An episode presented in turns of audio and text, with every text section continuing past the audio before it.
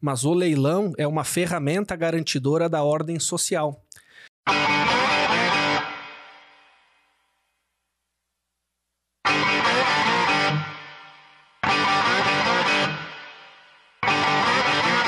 Começando mais um Bad Talks aí, o nosso vigésimo? Vigésimo?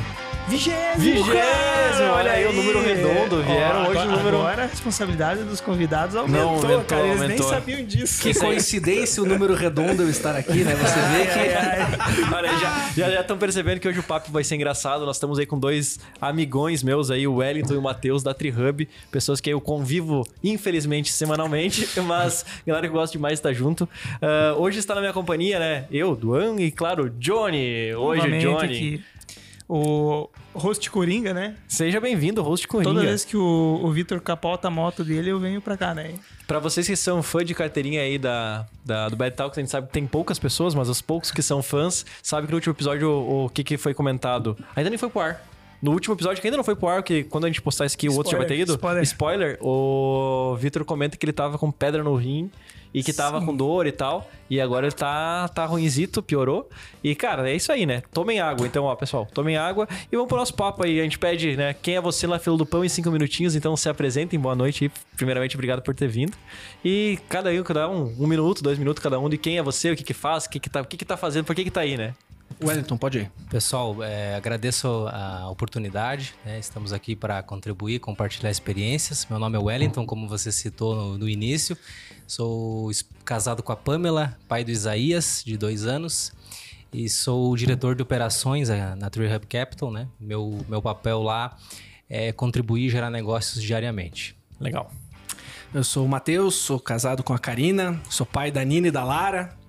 Eu sou o Head Legal hoje da Tree Hub Capital, também Legal. estou à frente da Promax Imóveis, né, a imobiliária. E tem um histórico aí longo, tanto na área jurídica quanto na parte comercial. E casos embaraçosos é o que nós temos para compartilhar hoje. muito bom, muito Cara, bom. maravilha. Viu, quero agora... Qual é a melhor fila pra vocês aí? Pão, açougue, empório? Que fila que- Fila do cinema. O Wellington tá, tá com roupa do cinema hoje, vai, foi assistir o filme da É, Barbie. Não fui, eu, eu não fui, para a surpresa de vocês, eu não fui assistir Não a veio de Barbie. rosa por causa disso. eu Fiquei chocado aí. com essa informação. Tu, tu, tu foi, tu foi, vocês foram no, no shopping pra ver como é que tava esse movimento? Não, não cara, chegamos a aí. fila tá impressionante, cara. Eu não tinha visto isso de nenhum filme, nem no Vingadores, eu não tinha visto uma fila tão Deus. grande de pessoas e todas uniformizadinhas de rosa, Assunto- cara. Absurdo, absurdo. Assunto- Cara, e atravessando gerações, né? Tá louco. Aí. Barbie é um negócio fora da curva, cara. É um case também sensacional. Nossa. Assunto para o próximo Pocket. O que, que nós vamos falar no próximo Pocket, pra não esquecer? Desse negócio da Barbie. cara. Ah, legal. Tem que Pô, falar vamos falar. isso. Mas vamos lá, vamos pra, pro assunto que interessa. E, É, eu antes queria de tudo, pedir, por que, que eu pedi a fila, cara? Porque eu queria que eles explicassem. Vamos tirar a fila, vamos falar então pra aquele parente antigo que você viu depois de 15 anos, sabe? Aham. Aí ele diz: Ah, eu vi que vocês estão mexendo com o negócio lá, do negócio do Instagram e Uhum. tal. Me explica o que vocês estão fazendo, né? Porque o parente ele só vê pelas redes sociais, ele não sabe mais o que, tipo, fica só no Instagram ou trabalha também. É tipo gestão de tráfego, né? O cara- é, o isso cara aí, demora- eu vi, eu vi que tá fazendo videozinho e tal, tá, tá dando dinheiro. e Virou tal. TikToker, É, né? Como é que é? exato. O que, que tá fazendo? Então explica pro parente das antigas lá o que, que vocês fazem. Que é do jeito simples, é o parente mais velho, assim. Cara, né? assim, hoje na Tree Hub Capital, como o Wellington falou, a gente tenta gerar negócios. É um ecossistema, né? A gente trabalha tanto como plataforma quanto ecossistema de gerar negócios cujo carro-chefe né, foi o imóvel de leilão. O mercado imobiliário continua sendo o ramo que a gente atua, mas o mercado de leilão de imóveis foi o carro-chefe, ainda é o carro-chefe da Tree Hub, que já está abrindo portas também para um outro mercado, né, que é um outro pote de ouro que nós estamos mexendo aí, que são as intermediações diretamente com as instituições financeiras. Então, não Legal. necessariamente imóveis que estejam disponíveis ao grande público. Que aí você elimina um fator muito bom nesse tipo de negócio, que é a é concorrência. Sim, E o então, budget, se, né? se você não tem a concorrência e você tem o cliente certo para um imóvel de alto ticket, você tá voando solo num mercado aí que é um oceano azul. Sim, principalmente para imóveis de, com maior valor, né? Tu pega pô, o imóvel ali que tá- a gente tá falando. Porque Pra vocês que estão assistindo, cara, essa galera vende imóveis de 10 milhões, 20 milhões, às vezes terreno de 100 milhões que tá lá, que foi para leilão, de fazendas muito grandes, e numa fazenda de 100 milhões, melhor não ter alguém concorrendo contigo para ficar fazendo esse levantamento do preço, né? E é claro que o percentual vai ser sempre um percentual, mas você concorda comigo que o impacto de você comprar um imóvel de 100 mil reais por 50 mil reais nem se compara a você comprar um imóvel de 10 milhões por 5 milhões. Tá louco, claro. Então o percentual é o mesmo, mas o que gera de valor não é incomparável. Exatamente. E pegando o gancho do Matheus, essa questão de imóveis, esse novo nicho de imóveis, o que é interessante é que essa característica de produto, ela é tendenciosa a ser produtos grandes. Quando a gente fala de produtos ativos eh, originados pelas instituições, imóveis que não têm concorrência, o, o, bacana disso é que eles geralmente são imóveis que tendem a ter um valor mais agregado, né? porque são imóveis que eram ativos, que eram de banco, que eram do próprio uso da instituição, ou imóveis que foram é, retomados, mas que não tiveram é, uma pessoa que comprou no leilão justamente por ser um valor mais alto. Então, ele, o valor mais alto ele diminui o leque, obviamente, de compradores e se torna um fator bem, bem interessante, né? Porque o, o trabalho de vender um imóvel de 100 mil é o mesmo trabalho de vender um imóvel de 10 milhões tecnicamente falando, né? Uhum. E tem uma lógica por trás do imóvel de alto valor ele ser mais fácil de você conseguir negociar com um deságio. Por exemplo, volto para o exemplo que eu falei antes. O imóvel de 100 mil, você arremata ele por 50 mil, tu precisa dar um talento nele, você vai fazer uma reforminha, você vai botar na mão de um corretor, que você vai ter que pagar a comissão do corretor, vai pagar um ganho de capital. Então você aportou 50 mil reais para fazer uma venda de 100, só que você gastou 35 no meio do caminho. Uhum. Então o teu ROI, em cima dos 50 que você colocou, se você puxar 15 mil de lucro líquido, pega um LL aí bom, mas você vai ter levado 8, 9 meses para fazer esse flip, já no imóvel de um valor maior, se você tem esse mesmo ROI, é o que eu falei, a uhum. representatividade de um ROI num imóvel de 10 milhões. 20% cara, de lucro para 10 milhões e 20% de lucro para 100 mil. Exato, é, e 20% em 10 meses. Exato, Os o percentual números, é. é. o mesmo, mas 2% ao mês nesse nível de negócio. Legal demais. Demais, demais. Pô, muito bom, cara. E por eu... que imóvel? Desculpa, desculpa só te cortar, mas por, por, por que, que vocês vendem imóvel e não carro? E não... Porque tem, cara, tem um monte de coisa leilão. Eu entendi que percentualmente faz. Mas não, não, não seria melhor vender no volume do que fazer poucos negócios? Porque... Imóvel é um ativo que só tende a crescer e é uma demanda universal. Alimento e abrigo são demandas universais. Você nunca vai ter uma escassez. Entendi. Então, posso incorporar o Vitor aqui? Pode, vai. O Vitor é o cavaleiro do apocalipse, né? Ele dá um... Ele é meio que o antídoto do... do... Mas... Eu acho que é importante até tu fazer esse papel hoje que eu não tô aqui. É, porque eu sou, eu sou bonzinho, eu bad cop, good cop. Ele é sempre bad, eu, eu sou sempre Eu tô tentando aprender com ele. É, essa tese funcionou até 2008. Crise do subprime. Uh, mas para nossa economia, o que, que tu visualiza? 2008, Se um dia acontecer isso. 2008 foi uma bolha, né? Por conta de, de, de uma, é, liberação, foi, uma liberação de crédito. De crédito exacerbada. E Exatamente. aí as contas do governo ainda estavam lastreadas nesse tipo de título, é. que fez com que as bases não fossem de concreto, e sim de isopor, né? Então desmoronou tudo. É, e uma economia como a americana, os especialistas dizem que antes de 2060, 2070, não passará de novo por mais uma bolha, né? Porque o aprendizado foi Legal. na carne, né? Então a gente aprendeu com esses caras. C será que a gente não vai ter mais uma bolha logo, recente? O que, que, que vocês dois, como contato direto com o investidor, cara, vocês não sentem que pode estar acontecendo já uma nova bolha? A gente ainda está aprendendo um pouco sobre os efeitos colaterais que a pandemia deixou, né? Legal. É, muitos acreditavam o mercado imobiliário para muitos foi ele teve um upgrade no, no, no tempo de pandemia, teve, teve, muito corretor que vendeu como nunca uhum. e a uhum. gente sabe que ao mesmo tempo que muitas empresas quebraram é, muitas pessoas é, fizeram em um ano o que não tinham feito nos últimos 10 com a pandemia. Alguns, uhum. alguns segmentos de negócios foram favorecidos. É, falando de imóveis, a gente ainda está aprendendo, só que o que, que a gente pôde, a gente pôde notar? Que o imóvel, ele hoje, vamos, vamos olhar para as empresas. É, vou, vou, preciso ampliar a minha operação. É obrigatório, eu preciso fazer Primeira investimentos. Sim. Preciso fazer investimentos. Eu, ah, mas o mercado tá ruim, ah, mas é, tem crise, ah, mas o governo não está legal, não importa. A empresa ela depende diretamente disso, de investimentos. É, todo mundo tem sonhos e independente da, da circunstância, todo mundo quer melhorar o apartamento, quer melhorar a casa. Então, o mercado imobiliário ele é muito difícil, independente da circunstância, ele ser esquecido. Né? Uhum. Então é muito, realmente é muito difícil. E num cenário onde é impossível ignorar os imóveis, é, você olha para o mercado de leilões como uma oportunidade, porque a pandemia trouxe um movimento inflacionário. Sim. É, a gente olha aqui para Chapecó, por exemplo, a gente vê, é, principalmente terrenos em condomínios fechados, uhum. a gente viu que isso aí duplicou, triplicou o valor, até mais em alguns não, casos. Tu né? pega não só o que já está construindo, né? O que estava em construção, a gente estava comentando, né? Nós estávamos comentando aí o Matheus aí no, nos bastidores antes de entrar. Teve empreendimentos que foram lançados que o CUB aumentou o dobro, quase. Tipo, tu pega ali o valor do cimento, o valor da mão de, ou, das coisas básicas, dos insumos básicos, aumentou muito. E daí, tu, pra, pra categoria de venda de vocês, que a gente fala de imóvel de leilão, é muito bom porque tu já compra com deságio, né? Pra quem, quem não sabe o que é deságio, deságio é desconto. tipo desconto. é, ah, tu tem um, um, imóvel que vale 100 mil, tu comprou por 50 mil, tu teve 50 mil de desconto ali. Então, é, talvez um, uma forma mais, mais não, não digo vulgar, mas mais popular é que o deságio é o contrário do ágio. O ágio é o que faz o agiota. Ah. Então, se o agiota ganha o deságio, você tem o desconto em cima do, do aporte que você faz, né? Então você pode negociar bem com o seu agiota e ter um deságio no pagamento. É, cara, mas, é, legal, mas eu entendi que vocês se deram bem na pandemia, então. É, teve alguma bad na pandemia?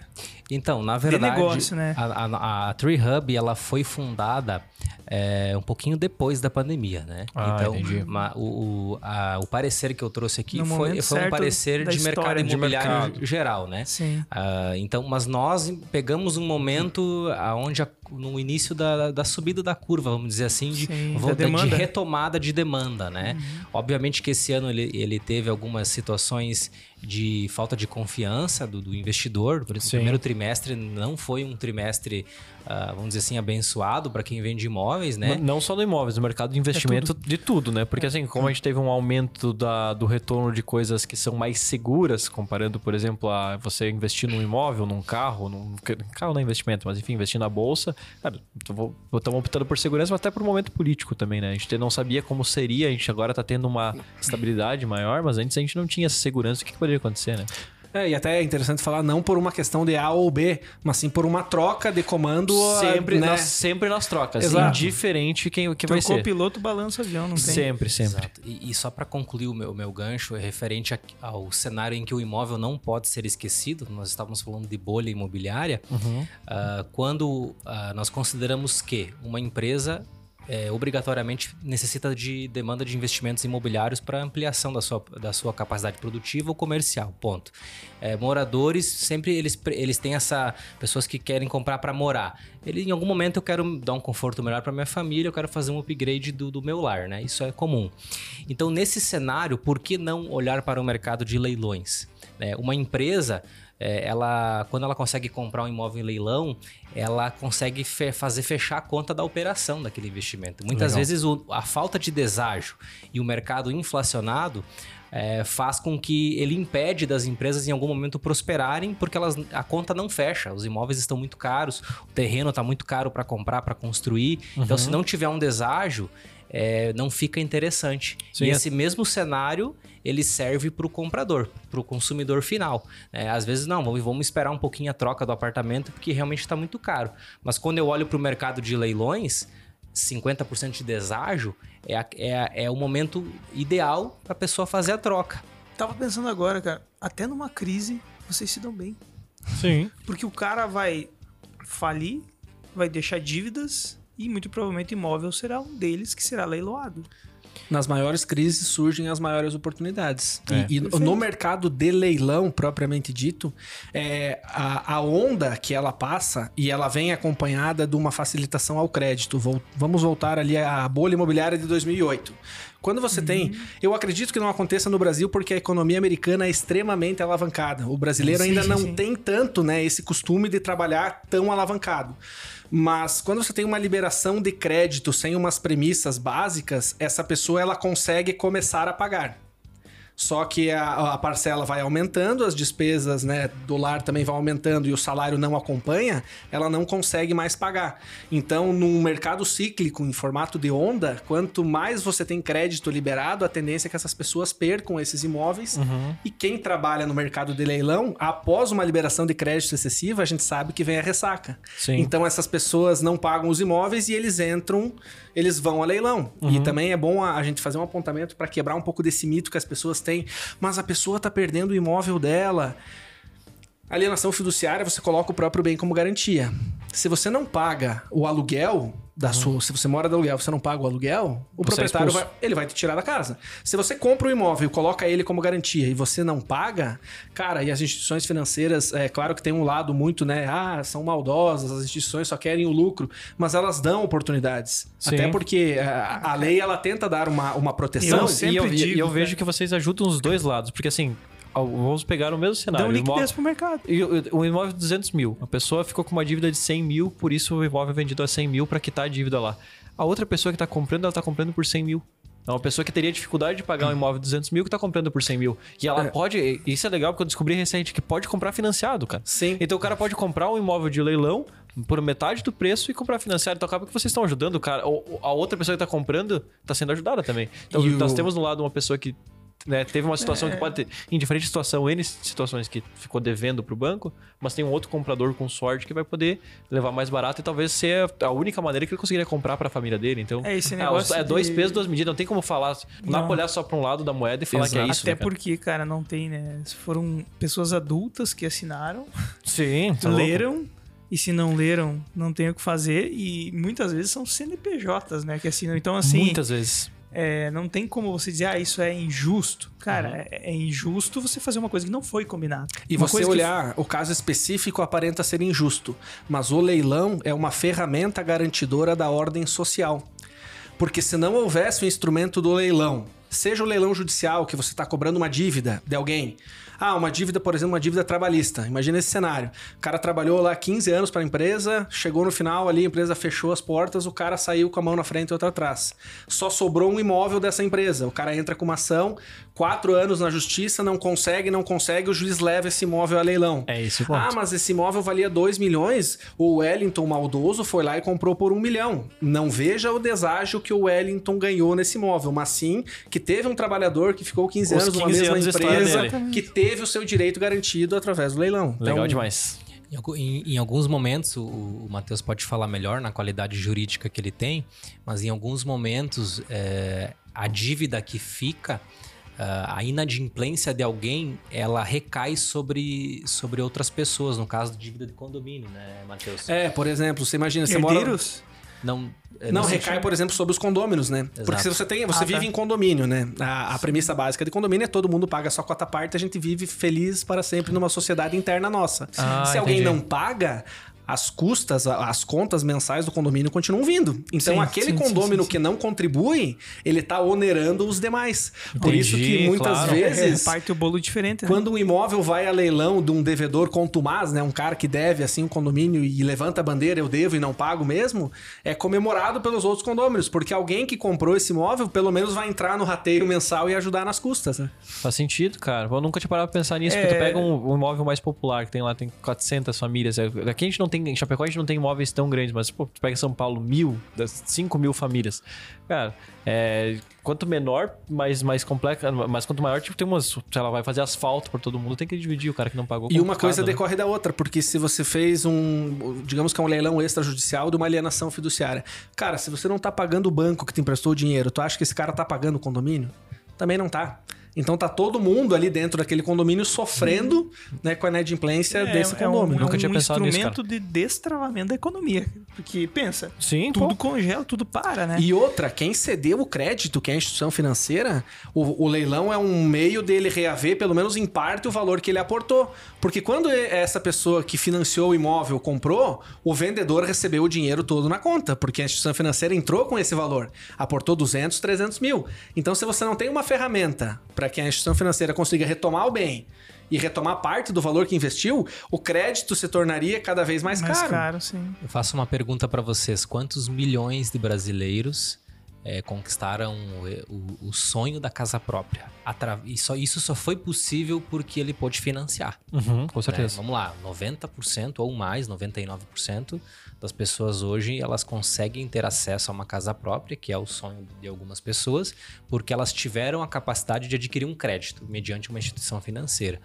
Se os bancos não tivessem um mecanismo de proteção, que é poder é, é, retomar o imóvel para ter o seu valor de dívida re retornado, eles não emprestariam dinheiro. Ou seria um, como a gente falou no início da conversa do, do agiota, ou seria talvez um juro de agiota, que aí Sim. ninguém iria conseguir pagar. Então vocês, a gente tem que entender que o leilão, além ele, ele instaura a, questão, a ordem social, como o Matheus falou, e ele permite que muitas, milhões de pessoas hoje, elas têm essa capacidade de gerar o seu sonho, de concluir o seu sonho de ter a casa própria. Então é, é um, é um uma, vamos dizer assim, uma, uma ferramenta de, de realizar sonhos das pessoas. Né? Sim, né? com certeza. Pô, legal demais, cara.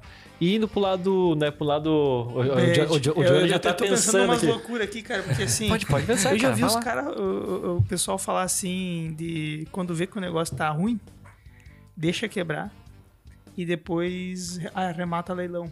Como é que é essa prática criminosa, digamos assim? Vocês já viram falar disso? Eu não faço ideia do que é O próprio devedor? É, porque tu, não tu, tu comprar, sabe né? que hoje...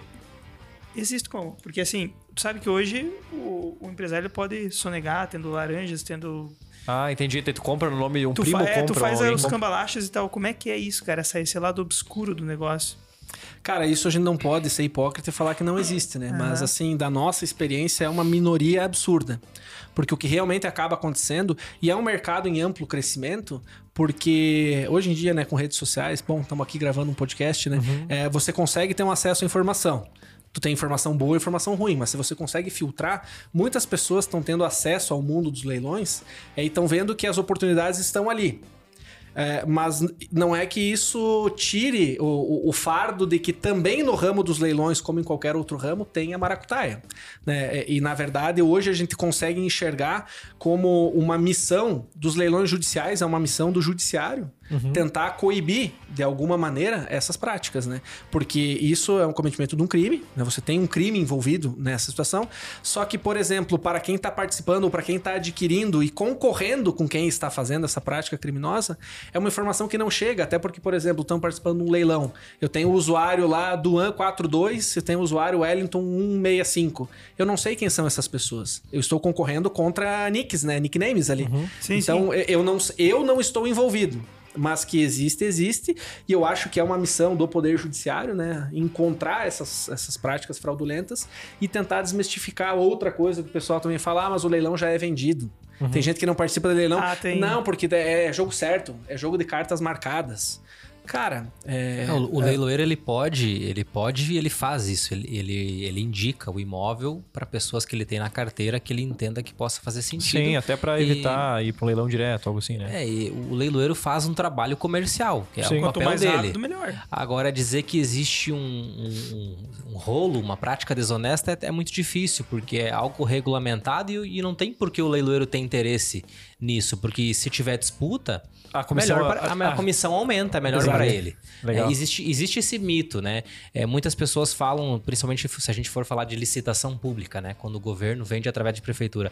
Muitas pessoas falam é, sobre a prática ilícita de, dos pregoeiros a favorecerem empresas. A gente sabe que isso em algum momento pode acontecer.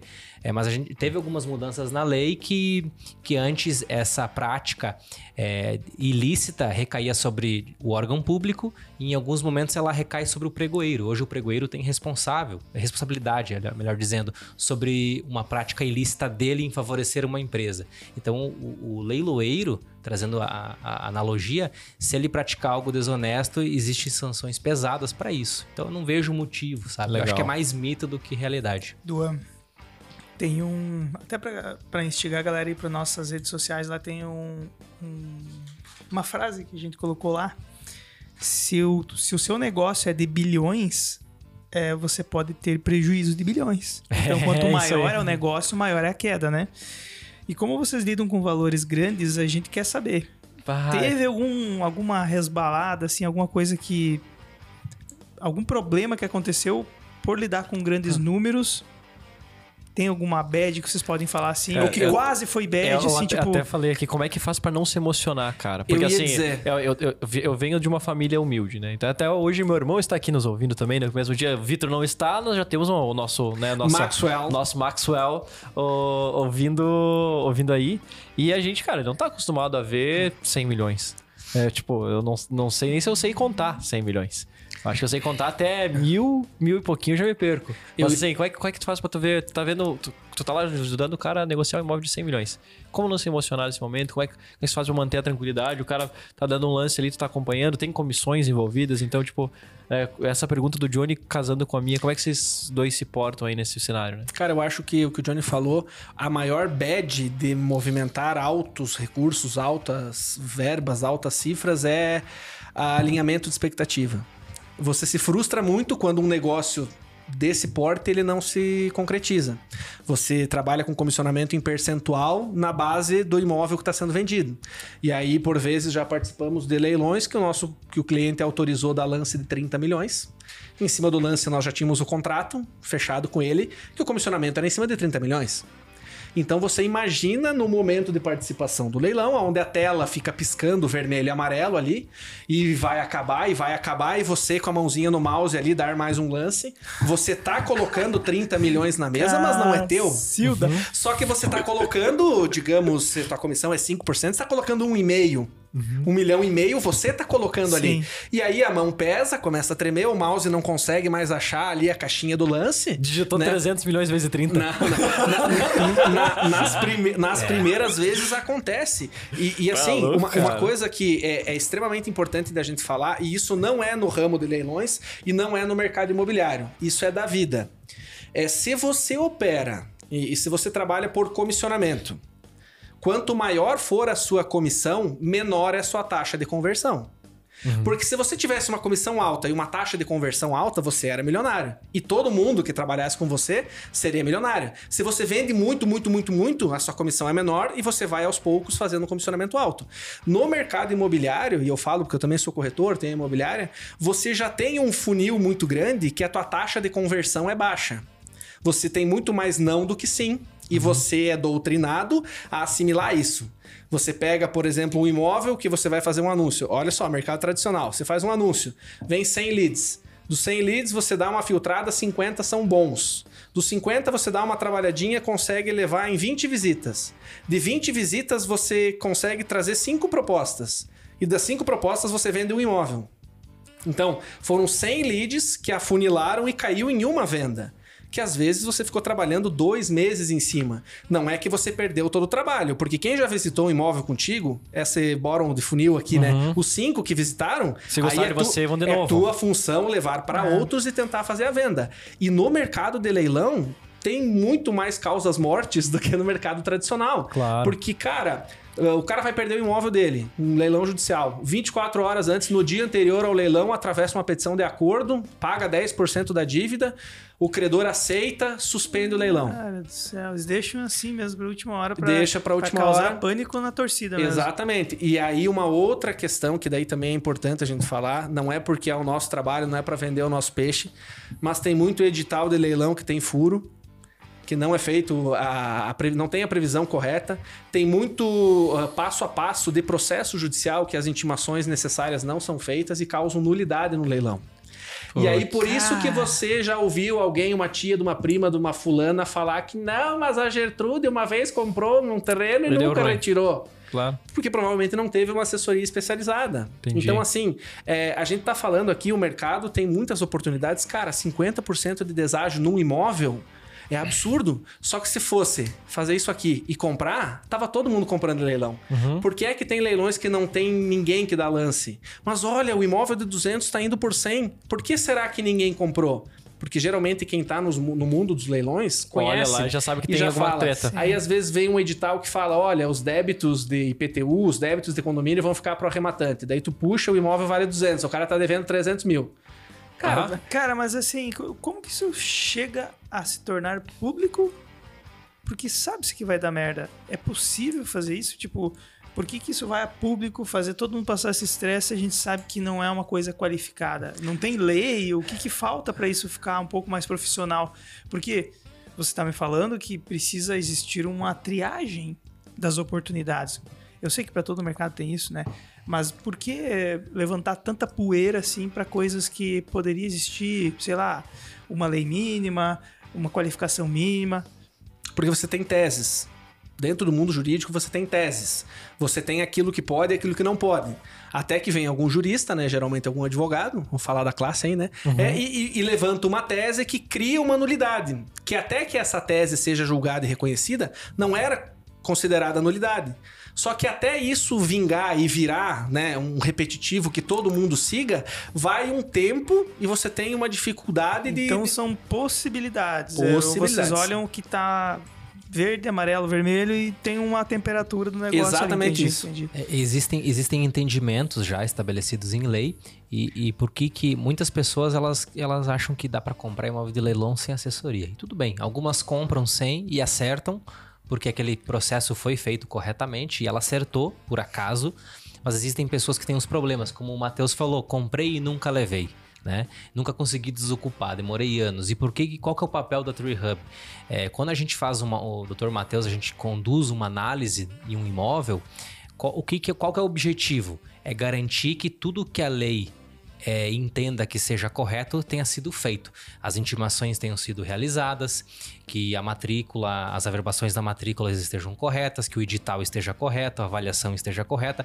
Ah, O nosso trabalho hoje, a gente faz, às vezes a gente fica uma semana em um imóvel só para dizer está bom, está ok, tudo foi feito da maneira correta, pode comprar, tá seguro, né? Então é, existe uma série de procedimentos que a gente realiza e para que que serve? É para garantir 100%? 100% a gente sabe que nem a poupança não é, mas o- a gente teve trazendo um case real agora de um imóvel desse ano que a gente arrematou, é, um imóvel de 3 milhões que a, a cliente, a pessoa que perdeu o imóvel, ela entrou com um embargo, né, questionando a arrematação, né, e a gente já tem a consciência de que não vai dar em nada, porque tudo foi feito corretamente. Ela não, ela não, tem, não tem brecha para que ela possa reclamar. Sim. E esse é o nosso papel, é dizer para o cliente, ó, você pode arrematar, porque se tiver um embargo, se tiver algo, algum questionamento, você não vai ter problemas porque não existe nenhum furo aqui.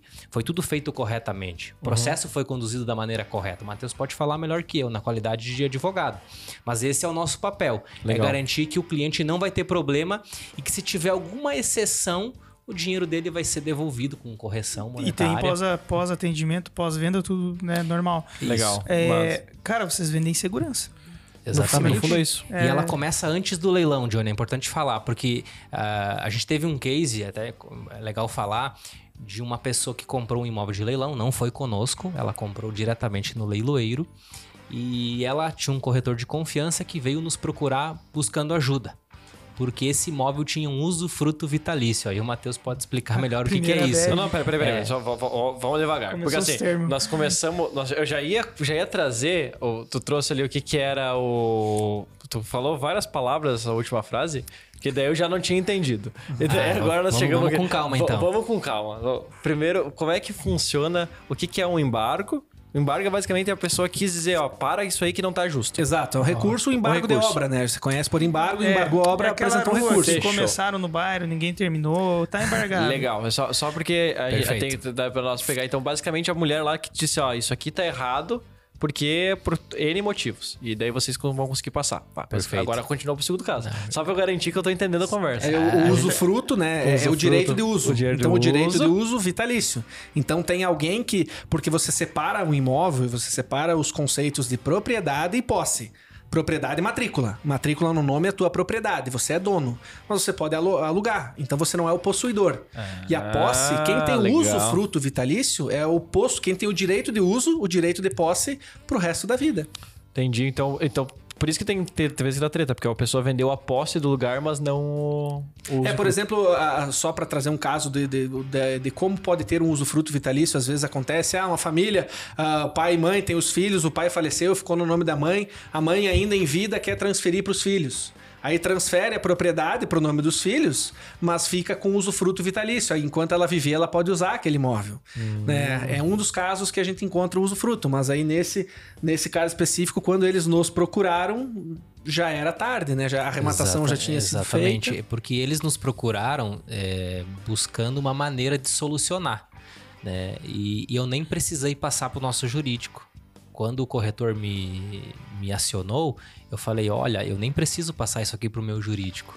É, Já eu- sei que tá- deu eu, errado. Na Já deu a na- aqui na qualidade de diretor comercial, eu já posso te dizer, não tem o que possa ser feito, você adquirir um imóvel que uma outra pessoa já tem direito vitalício de uso, né? Foi, isso é gravado em matrícula, enfim. Então cometeu o erro, por isso que eu estava falando, Johnny, que a segurança do leilão, ela é antes do leilão. Cara, Porque, é, esse é o ponto, entendeu? Não é, É, depois. Como, como que foi parar nessa página e foi leiloado com essa merda? que- É, entendeu? Mas, cara, mas é que às Então, às vezes que o banco precisa. tá preocupado em tentar recuperar o valor dele, não necessariamente o negócio. Ou- Exato. E eu vou, te- eu vou responder, Johnny, o que você falou agora com uma coisa que a maioria das pessoas não sabem e pessoas experientes, compradores experientes em leilões não sabem. Infelizmente, existem leiloeiros que não têm nenhum compromisso com a, com as, vamos lá, com um bom negócio do cliente. É, nós tivemos exemplos imóveis em São Paulo que, o, existiam vários erros procedimentais. A penhora não estava devidamente averbada, vários problemas. E o leiloeiro, ele, ele um leiloeiro específico, ele disse para mim assim: não, mas isso não tem problema. Depois é só você fazer assim, assado, vai estar resolvido.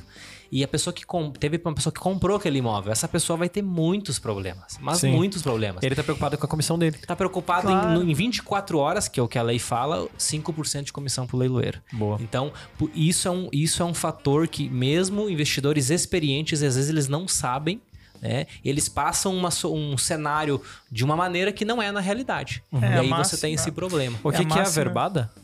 A verbada é registrado na matrícula, né? Boa. Só pra importante pontuar essas coisas aí. Nós É, tivemos, desculpa, nós tivemos há rápido, né? pouco um caso é, de, de um imóvel que ele foi a leilão por uma segunda vez pela desistência do arrematante. Quem foi comprar desistiu. E era um advogado que arrematou o imóvel e o advogado arrematou e depois ele veio e pediu a desistência, porque ele entrou em contato com o leiloeiro, falou o nome da pessoa lá do escritório do leiloeiro que atendeu ele e estava como é, direitos é, fiduciários sobre o imóvel. Então era um leilão de direitos. Aquela pessoa tinha um contrato, então o que estava sendo leiloado não era o bem, eram os direitos que aquela pessoa tinha sobre o imóvel. Então, se ele ainda tinha dívida com quem deu o crédito, e aí ele disse que ligou no escritório do leiloeiro e uma funcionária do leiloeiro disse para ele: não, mas é que a gente coloca direito sobre o imóvel, é só uma nomenclatura nossa, mas é o imóvel mesmo que está indo a leilão. E o advogado arrematou, eu, quando eu mandei para o Wellington, o Wellington não acreditava. Ele arrematou, e aí no dia seguinte que teve a movimentação do processo, ele já atravessou a petição e pediu: eu quero desistir da arrematação, porque eu havia sido informado que era a arrematação, que o, quem, o que tinha ido a leilão era o imóvel. E na página do leiloeiro estava lá, imóvel, apartamento, número tal, tava como se fosse o imóvel. Aí o juiz viu o print que ele mandou e o que ele tinha conversado, né, com a, com a, com a funcionária do leiloeiro e falou: é, chame-se a atenção do senhor leiloeiro público para que coloque a informação de que o que está indo a leilão são os direitos sobre o imóvel. E se passa batido, passam os 10 dias, que é o prazo legal, a arrematação ela é um ato jurídico perfeito e acabado. Sim. Se ele tivesse que depois brigar alguma coisa, tem que entrar com uma ação Outro anulatória. recurso, cara. Então, assim, é, é, eu, fiz uma, eu fiz uma análise antes de vir aqui para ter os dados corretos. É, no meu CRM lá dos imóveis que estão vindo, né? Que o Wellington ele me enche de imóveis para validação jurídica. É, 59% dos imóveis que o Wellington me passa é, tem validação. E 41% são reprovados. Legal. Não que necessariamente esses 41% quem arrematou vai ter problemas.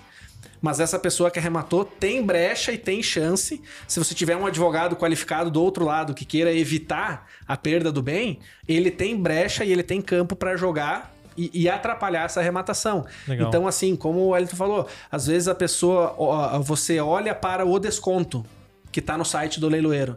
Dê 500 mil por 250 o cara já faz umas contas, já tem um dinheiro guardado. Não, é aqui, eu vou comprar. Então, se, se nós temos hoje uma média de 60 a 40, 60% aprovado, cara, tem um campo bom aí para você errar o tiro, né? Se 40% estão sendo reprovados. E veja bem, demais. esse caso aí, em, ter- em palavras mais práticas, os direitos que o Matheus fala, a pessoa comprou um imóvel de uma dívida judicial e ela. E, só que. Por que, que é direitos? Porque ela vai ter que continuar pagando, ela vai ter que assumir um financiamento Assumir a que dívida. não tá na conta. Então inviabiliza a arrematação. Ele arrematou um contrato. Ele arrematou um contrato, de fato, não Sim. um imóvel, né? Foi o que o Matheus falou. E aí tem um detalhe: desses 40%, de cada 10 imóveis, 4 o nosso funil jurídico reprova. Talvez desses 4. É, dois, dois ou três a gente arremataria e não teria nenhum problema. Só que é importante frisar que nós trabalhamos com 100%. Né? Então, O se, nosso se é papel- talvez, é não. Se é talvez é não. Só o sim é sim. Em alguns casos, quando talvez ele não é um, ele não, ele não tem a capacidade de gerar algo tão grave, a gente abre para o cliente. Olha, nós podemos. Vai, mas é por tua conta em risco. É, tem ressalvas. Geralmente é quando é um leilão judicial e no processo o executado, o o devedor, já está fazendo manifestações protelatórias, protela- ele está empurrando com a barriga o processo, toda decisão ele está atravessando um pedidinho, já tomou uma multa por litigância de má-fé, né, que é você Uhum. conturbar o processo, e chegou na fase do leilão, ele já entrou com outro recurso, olha, não tem nulidade nenhuma, mas a Sim. gente chama o cliente e fala, olha, pode arrematar, mas você vai ter que ter paciência. Ah, legal. Porque ele não vai largar o osso, ele vai brigar. Ele vai vai brigar junto. Não, e o legal é que vocês falam de segurança, porque quando a gente fala de segurança, a gente fala também de ter resultado né, na empresa, ter resultado financeiro. E quando a gente fala de resultado, quem que a gente lembra? Felipe Ah, Metzger. Felipão, né? Nós temos aí nosso patrocinador. O Felipe é a pessoa que consegue fazer nós pagar o pão do dia a dia. Ele é a pessoa que apoia. Então, a gente tem uma, né, uma mensagem específica dele aí. Ele vai rodar aqui pra vocês, galera. Fala empreendedor, hoje eu vim para conversar contigo sobre um assunto que é um verdadeiro divisor de águas na realidade de qualquer negócio que está estagnado, para ele poder ser lucrativo, próspero. Se essa é a realidade do seu empreendimento, fique nesse vídeo porque você vai descobrir por que é que você não obtém as respostas para sua empresa ir mais longe. Eu quero falar com você sobre os indicadores financeiros. É através deles que se analisa e diagnostica onde estão os gargalos que prendem, que amarram o seu negócio e não o permitem prosperar. Nos indicadores financeiros, entendemos se a sua empresa está precificando mal, se você tem muito estoque, se a produtividade do seu negócio não está adequada. E aí é nesse momento que você se pergunta: Felipe, como que eu posso ter indicadores financeiros sempre atualizados na palma da mão e de maneira rápida e fácil? Foi pensando nisso que eu desenvolvi um método, uma ferramenta que vai garantir a você a compilação dessas informações que são vitais para você sempre tomar decisões com assertividade, parar de vender produtos e serviços que não são lucrativos, valorar corretamente os produtos e serviços que o seu consumidor tanto preza. Então, se você quer deixar esse estado de estagnação para trás e viver uma nova realidade na sua empresa, a empresa dos seus sonhos, entre em contato conosco, vamos tomar um café e vamos te mostrar como que você pode ir mais longe. Voltamos. Estamos diretamente, Diretamente aí do do Bad multiverso da, da- do Jabá. né? E voltamos do Jabá aí com o nosso Matheus. Cara, contratem o produto dele, é excepcional mesmo, assim. E falando agora sobre ser, né, empreender, sobre né, o, o Matheus deu. O Matheus, o Felipe deu um recado aí legal pra vocês. Por que, que vocês empreendem, cara? Agora saindo do mundo do leilão um pouquinho, por que, que vocês levantam todo dia pra ter uma empresa? O Pra que que levar 28 não Porque, assim, e um sim. vocês falaram que é difícil, o mercado imobiliário é difícil, empreender no Brasil é difícil, tem um monte de problema em específico. Ressaltem um ponto negativo, né? Porque, né, no- ah, cara, isso aqui pra mim é uma dificuldade, mas eu acordo todo dia por causa disso, pra empreender. Eu vou usar um exemplo do, do nosso sócio, né, o Anderson, é, porque uma vez a gente te- teve um corretor que chegou até nós e ele queria ser parceiro nosso de negócios e a gente identificou alguns problemas, que esse corretor ele tem algum- alguns problemas emocionais, comportamentais, talvez até alguma, algum problema um pouco mais grave. E, e a, gente, a gente viu que ninguém dava oportunidade para ele, né? Só que ele é um cara esforçado, assim, um cara batalhador, um cara de valores íntegros, honestos, mas ele tinha dificuldade, acho que uma dificuldade de aprendizado. E aí o Anderson, ele olhou para mim e disse, cara, mas se nós não der uma oportunidade para esse cara, ninguém dá para ele. Tipo, ninguém, ninguém ajuda esse cara. Então, se não, alguém tem que olhar para ele, né? E, e- e esse dia me marcou porque realmente é, eu acho que um dos o grande motivo de empreender é a gente gerar valor na vida das pessoas, né? Então tem pessoas buscando por uma oportunidade. É, e inclusive eu cito, Duan, o exemplo do, do novo contratado nosso, que, o- que, trata- que está trabalhando na área de tecnologia, né? Que o João, né? Que é um rapaz que ele pedi- pediu uma oportunidade e eu achei muito legal a maneira que ele se comportou. Ele, ele falou: Não, o meu grande objetivo é ter uma oportunidade de aprender, de poder aprender. E ele foi contratado e está se saindo muito bem, né? Legal. Dentro da área de tecnologia da Tree Hub. E é um rapaz novo aí de 18 anos. Pô, É, então, às vezes, tudo que uma pessoa ali fora está esperando é uma oportunidade. E o nosso papel é criar um ecossistema, né? Criar um ambiente que pessoas possam ter essas oportunidades de fato. Acho que essa é a missão. Boa. E tu, Matheusão? O que, que te Cara- faz acordar todo dia pra empreender? Primeiro as filhas pra criar, né? Que levar o leite pra casa, né? Exatamente. E eu vindo de uma trajetória seletista, né? Eu fui por oito anos advogado de uma grande cooperativa aqui da região. Na hora mais gostosa do dia, né? Não vamos falar nome, né? Mas não precisa, querido. O pessoal da Aurora, cara, adora. Até hoje vou lá. Pô, assim, faz, faz uma ponte pra Aurora. A Aurora patrocina a gente, cara. A gente, nosso churrasco é sempre é a Aurora que a gente compra. Então, Viu pô, só? nada mais Olha justo do que tá, tá aí patrocinando. Vamos fazer né? esse meio campo aí. Vamos fazer, campo. pô, olha, já- é já que quando temos um- eu chego lá na Aurora pedindo algo em permuta, É, o pessoal é acha mais que eu não vou passar pra frente, né? Vou levar pra casa a permutinha, né? Então. ah, e assim, cara, quando eu, eu fiquei três anos em São Paulo, quando eu voltei pra Chapecó, as coisas foram acontecendo de, de tal maneira. É, o meu pai tem mais de 20 anos de Sebrae. E o Sebrae é o empreendedorismo na veia, né? E, e eu sempre tive um pouco essa, essa vertical aí que puxava. E eu disse, cara, mas eu não tinha como largar um emprego fixo, um cargo de gestão numa grande cooperativa que me levou para São Paulo e tudo. A, a gente tem esse prendimento ao garantido no final do mês. É, isso falando da questão financeira. Eu acho que o empreendedorismo é muito mais do que a questão financeira. Mas é que ele o transcende. Medo, o medo é, real, cara. Muitas pessoas estão ainda estão pensando, pô, esses é, caras o estão que empreendendo porque são é meio loucos. Porque, assim, no fundo, como é que tu não sabe como vai pagar a próxima conta? Então, faz isso que tá falando faz todo sentido. Exato, e, e você começa a ver é, que, que você trabalha, é, parece que na- a conta não vai fechar. Parece que a conta não vai fechar e é assim mês após mês. Parece que não vai fechar, parece que não vai fechar. E aí você continua trabalhando, prospectando, ah, mas especialmente no nosso ramo, no nosso nicho, como você falou, das, das, das, das comissões, cara, muitas vezes você trabalha, você levanta, prospecta 300 negócios, mas você precisa de um. Então, a diferença para aquele que tem o comissionamento mais baixo, mas faz a venda todo santo dia, é que a gente pode passar alguns períodos ali prospectando, prospectando. Aí você fecha o contrato com o cliente, você vai participar do leilão que eu falei, você fica trêmulo, você vai fazer aquilo e não deu. Não deu, você fala, meu Deus do céu. Cara, continua trabalhando que uma hora a porta vai abrir e. É, e tem mais essa, né? Ele ainda leva, pega o dinheiro do cliente, coloca debaixo do braço e fica apertando o botãozinho, ainda tem que conseguir o lance dele funcionar, né? Uhum. E nada é garantido, né? A gente sabe. Cara, vocês fazem isso há quanto tempo?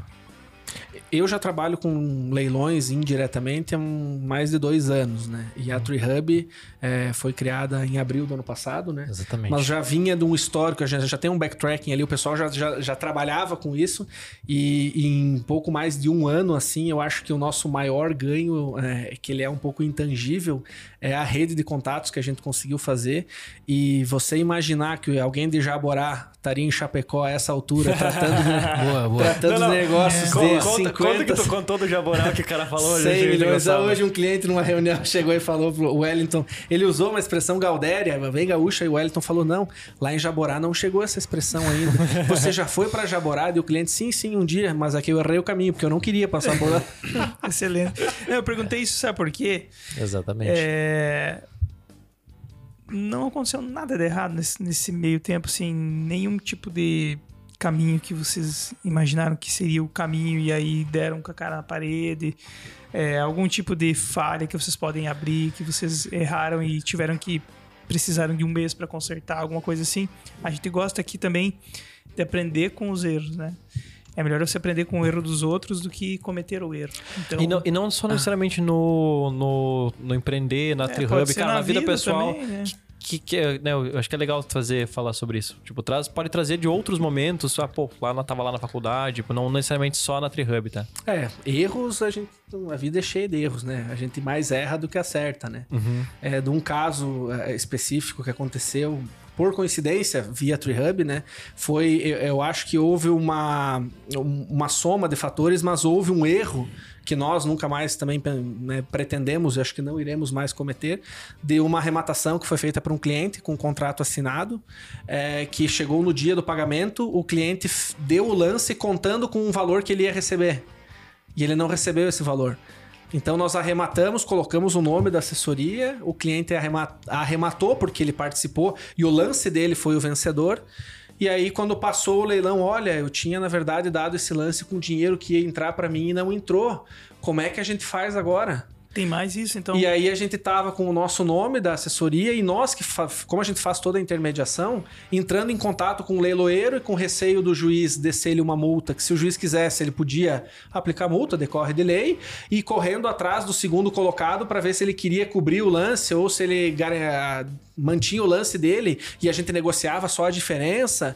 Então, assim, é, por mais que a gente tenha uma, uma garantia contratual com o cliente, ho- hoje nós temos outro procedimento que a gente precisa de uma comprovação de existência desse recurso. Uhum. Eu sei que às vezes pode parecer, ah, é meio invasivo de vocês, mas a, Sim, a gente está colocando, e, e a gente está participando muitas vezes, o reta de leilão é um ato vocês. público, formal. Sim. É, só Então, para assim- só, para esclarecer que a arrematação é sempre o nome do cliente. Sim, perfeito. né? Com os dados do cliente, que são os dados que vão para a matrícula se ele for o vencedor. Mas quando o Matheus fala usando o nosso nome, ele está dizendo o seguinte: como nós somos um ecossistema de negócios, nós temos não só parcerias com muitos corretores, mas com leiloeiros. Então nós temos relacionamento com leiloeiros. A gente às vezes consegue mais informações. Aí o leiloeiro sabe que a Tree Hub é a assessoria daquele cliente. Então quando o Matheus fala o nosso nome, ele, ele está dizendo o seguinte: que o, a- O cara vai que- ficar o leiloeiro vai- gravado lá na- no leiloeiro que algum cliente, em algum momento, do, o cliente da Tree Hub arrematou e não pagou. Isso aí. Então fica ruim para nós, porque é o nosso negócio, é o Sim, nosso um dia a dia, né? compliance de vocês que É mudou, né? Exato. Agora, A gente, não corria, a gente não corria riscos, o cliente corria, porque estava no nome dele. O juiz poderia multar o CPF do cliente, entendi. mas o, o nosso nome que estava em jogo, ele E até tem leiloeiro que fala que fica tranquilo quando a gente tem cliente que vai participar, porque ele sabe que fez tudo certo. Sim. Pô, se o cara tá assessorado, se vocês estão, vão participar do Ah, leilão, sim, sim. quer dizer que não Mas- tem furo nenhum e tá tudo certo. Então, Sim, até, até porque, né, nessa, nesse caso de específico, a gente tá, tá falando ali de um, né, de um imóvel que poderia, o cara, o juiz poderia fa- falar o quê? Uma multa de 20%, 30%? Quanto é uma multa nesse caso? pode chegar a 15%. 15%, Né? pô, 15% Só que se você- for um imóvel de 100 milhões. Exato. Vocês têm que desembolsar 15 milhões pra pagar a multa. A Sim. pessoa, pô, tá louco? Não faz, não faz nenhum sentido o cara comprar e não pagar, né? Só que você sabe, você sabe, Duan, que se o cara, sei lá, comprar um imóvel de 2 milhões, ele tiver uma multa de 10%, são 200 mil reais. É, em alguns momentos isso é justo. Uhum, Porque- justo, claro. Porque ele. É, o edital é muito claro. Uhum. É, é uma, é uma responsabilidade. O, o lance, ele é um compromisso público. É por isso que nós orientamos os nossos clientes sobre isso. A gente deixa todas as premissas pré-alinhadas com antecedência em relação ao leilão, porque você causa tumulto. Né? Você atrapalha os outros participantes, você gera transtorno pro leiloeiro, estresse emocional para nós também, porque nesse caso que o Matheus falou, o que, que a gente fez? Tá Só- careca de saber, né? Ele já estou- agora do Matheus, ele direto estou. Ele, aí, ele começou a rir porque acho que ele ia, ele ia falar Ele ia essa, né? largar essa. Na- nas reuniões, essa é, é de praxe, né? Tá careca de saber. E a gente, inclusive, fez um. A gente confeccionou lá um e-mail pro, pro juiz, inclusive, pro leiloeiro e pro juiz, justificando o porquê o cliente não honrou o pagamento. Para tentar ajudar o cliente para ele não ser penalizado e ele não foi penalizado. Pô. Só para deixar registrado, ele não foi. E o juiz aceitou e deu a, a vitória pro segundo colocado. A gente conseguiu ainda ajudar ele a não tomar. A gente não recebeu o honorário e a gente ajudou ele ainda a não ser E penalizado. ainda contou com a sorte e a benevolência do segundo colocado de honrar com o lance dele. Porque depois que acabou, ah, fiquei em segundo. Ah, pô. virei as costas já no dia seguinte, se eu sou Foi investidor, outro, mais eu já aportei em outro local, né? Então mais acabou. conhecido como o primeiro lugar dos, dos perdedores, né? É, o segundo é o primeiro perdedor. É, galera, olhando pra vida como um todo aí, olhando pra trás também, olhando a trajetória de vocês, qual foi a maior mentira que vocês contaram pra vocês mesmos? Começar pelo Wellington. Você. A maior mentira que eu contei pra mim mesmo. Essa pergunta é difícil, hein? Não, nunca é fácil. Então, eu acho que a maior mentira que eu contei pra mim mesmo é que eu não, não era capaz. Eu acho que essa foi a maior mentira. Porque eu tive, em alguns momentos aí da vida, eu tive muita dúvida, né, sobre a minha capacidade. E, claro, independente de fé e religião, eu acredito que Deus é quem capacita, né? É uma crença minha. Mas Deus capacita e aqueles que também fazem por, por merecer, no sentido de plantar, né? Estão predispostos. A, a lei da semeadura foi dada por Deus, né? Então você tem que plantar para colher. Uhum. E Então, em alguns momentos eu duvidei, né? Mu- muitos momentos, na verdade. Eu acho que essa foi a maior mentira, porque por que, que eu contei? Porque é o, me- é o meu cérebro querendo me convencer, né? A minha mente querendo me convencer que eu não era capaz. Só que é aquilo que eu digo, né? Com fé em Deus, trabalho duro e se conectar com as pessoas certas, fazer, trabalhar, trabalhar com inteligência, é, a gente vê que a gente tem capacidade sim, sem Legal. dúvida nenhuma. E às vezes é o jogo é contra a gente mesmo, né? Tu tá ali no é o dia maior dia. jogo. É. É tipo, ah, é ter, putz, eu preciso. Preciso provar pra mim mesmo que eu vou conseguir fazer isso, mesmo sem tu fazer ideia que tu vai ter que fazer, né? Eu acho- isso que é legal de uma- empreender, né? Uma frase que você disse um dia, do, eu, eu, eu gravei, você falou assim: é, hoje eu tava com 100 motivos pra ficar na cama, mas eu arranjei 101 razões pra levantar. Putz, então cara. é sempre uma briga, né? Porque todo mundo teria, todo santo dia, inúmeras razões pra não levantar e, e ir pra frente, né? É, nesse dia específico, cara tava. Nós temos, nós temos reuniões, ele- eles fazem. Agora eu vou abrir o coração da gente. Quem tá aqui há 52 minutos, né? Gosta do assunto, então nós, nós tava numa reunião, uma reunião toda terça e quinta, às 6 da manhã. E, cara, aquele dia eu não tinha dormido absolutamente nada, tava mal por várias coisas específicas. E daí eu falava, putz, eu não vou ir, cara, eu tô muito cansado, eu não dormi nada. Eu falava, não, mas os, piados, os dois têm filho pequeno. Eles também não dormem nada, Exatamente. então não é desculpa. Então eu falava, putz, cara, mas eu vou ter uma outra reunião às 8 da manhã, eu vou ter que sair correndo uma da outra. Não, mas não tem porquê, eu não posso sair 15 minutos antes. E daí eu ficava, a minha cabeça ficava Sim, criando e eu vou, brigando vou. comigo mesmo, Exatamente. cara. Tipo, uma problemática e, e eu- uma solucionática. e eu brabo comigo, daí eu fui, fui lavei o rosto e tal, brabo. Eu falei, cara, por que, que eu tô pensando em não ir? Tipo, por que, que eu tô tão, tão desanimado? E, mas mesmo assim, tipo, eu me incentivando, assim, fiquei pensando, pode ser, eu tô ficando louco. Tô, agora, agora foi, agora os parafusinhos se foram pra fora. Mas é, é, Lembra às da- vezes é isso que tu precisa, cara. Nem sempre tu vai ter. É o negócio da disciplina. Nem sempre tu vai ter a motivação, a vontade do negócio, mas tu vai Disciplina ter. é fazer o que precisa ser feito, mesmo sem vontade. É, Lembra da dica do, do Ale? Do Alê, é isso aí. Inverta, inverta a situação e se pergunte, poderia ser pior? Tipo, Claro. poderia estar numa cama do hospital querendo muito participar da reunião. E não Sim. poderia. Não, é isso aí. Então é totalmente o contrário, né? Tu tá totalmente capacitado e tá tentando se boicotar. Muito Eu- bom. E você, Matheusão? Agora é mesmo. Cara, eu acho que a maior mentira que eu contei para mim mesmo foi não acreditar na minha intuição. Ó, mais um aí. Às vezes, às vezes você se relaciona com pessoas, né, no âmbito profissional, no âmbito pessoal e você fica com um pezinho atrás. Ah, mas talvez a pessoa esteja num dia ruim, às vezes a pessoa deu uma mancada com você, ela dá indícios e essas pessoas passam pelo nosso caminho. E as pessoas dão indícios de que elas não são pessoas confiáveis 100%. Mas você, mas, mas, mas, coloca vários mas na frente. Cara, ah, vamos dar uma chance pra pessoa, vamos. Se você começa e você faz uma leitura da pessoa que ela- talvez ela não seja 100% confiável, cara, acredite na tua intuição. E pra mim aconteceu mais de uma vez, né? Então assim, e, e para mim a segunda vez foi um, um aprendizado maior ainda, mas foi mais dolorido, porque eu já tinha passado por essa é- essa situação de depositar 100% de confiança e é perfil, né? Tem um jeitão assim, pô, eu reconheci que é uma pessoa boa, cara, tamo junto até embaixo da água, vamos, vamos, vamos, vamos. E já tinha acontecido uma vez e depois na segunda vez eu falei, cara, porque você errar uma vez é humano, né? Mas você persistir num erro e aí depois disso, cara, eu assimilei e eu falei, mas nunca mais. Uma ponta de unha de desconfiança, cara. é, alguma coisa tem. Acredita no, no- no teu instinto ali, na tua intuição Quando- e, e vai, cara. Quando É, o meu é. casco formigar, eu não vou, né? Tem aquela fala É, da porque- tartaruguinha lá. Isso É me, porque, me- é porque não tem a ver com questão técnica. Ah, é, todo mundo tem que aprender. A questão é princípios e valores. né? Tem pessoas que já entram no jogo já desajustadas, com a, a intenção dela já está errada desde o, desde o início. Eu, eu trabalhei com uma magistrada, com uma juíza. Aqui na comarca Chapecó, fui assessor de uma juíza, é, quando logo que me formei. E num processo seletivo para estagiário, ela me falou algo assim que eu fiquei. Ela, eu disse, tá, doutora, como é que vamos fazer, né? Tem toda uma parte, vamos fazer uma prova, tem que fazer uma sentença, tem que fazer. Não, não, ela falou assim, Matheus, só entrevista as pessoas. A parte técnica a gente ensina um estudante de direito vai sentar na minha frente, eu vou ensinar ele a fazer um despacho, eu vou ensinar ele a, a- a fazer uma estrutura de uma decisão. Isso eu vou ensinar. Faça a seleção da personalidade. Veja se se encaixa aqui. Legal. Faz uma leitura, é uma pessoa boa, é uma pessoa.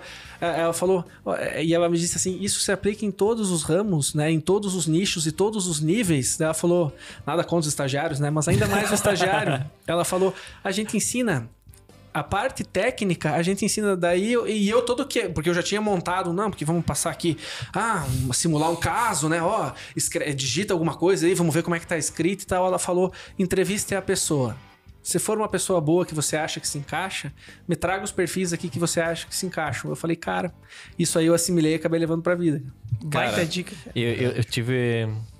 Eu tive a oportunidade de conhecer muitas pessoas no, nesse meio de empreender, e isso que tu comentou é pontual porque eu já tive muitas vezes a intuição de não devo fazer isso e fiz.